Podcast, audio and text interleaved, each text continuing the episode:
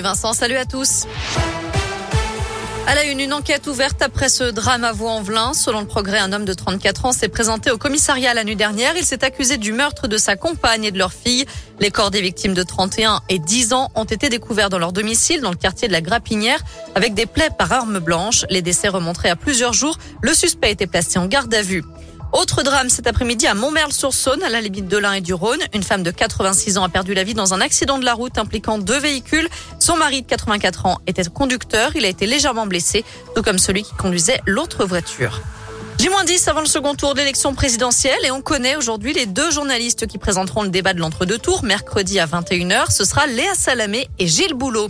Et puis chose promise, chose due, Jean Lassalle a fait un chèque de 10 euros au Parti Socialiste, au Parti Les Républicains et à Europe Écologie Les Verts.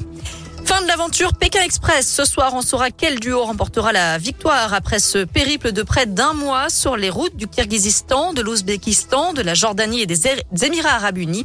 Les frères belges et le couple d'Indinois, Fanny et Jérémy, sont arrivés jusqu'au bout. Direction Dubaï pour l'ultime épreuve qui désignera le vainqueur. Fanny est photographe, Jérémy travaille à Neuville-sur-Saône. Pour les deux amoureux, euh, faire cette aventure était déjà une réussite. Ils n'imaginaient pas aller plus loin. En fait, on espérait ne pas être éliminés les premiers. voilà.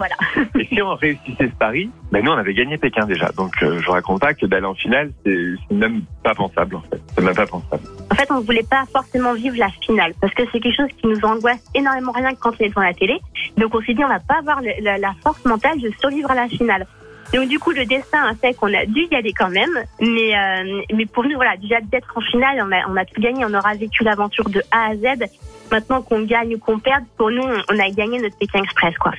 Pékin Express, la finale, c'est ce soir sur M6 à partir de 21h10. Et je rappelle quand même que le duo gagnant pourrait remporter jusqu'à 100 000 euros. Merci beaucoup, Naomi.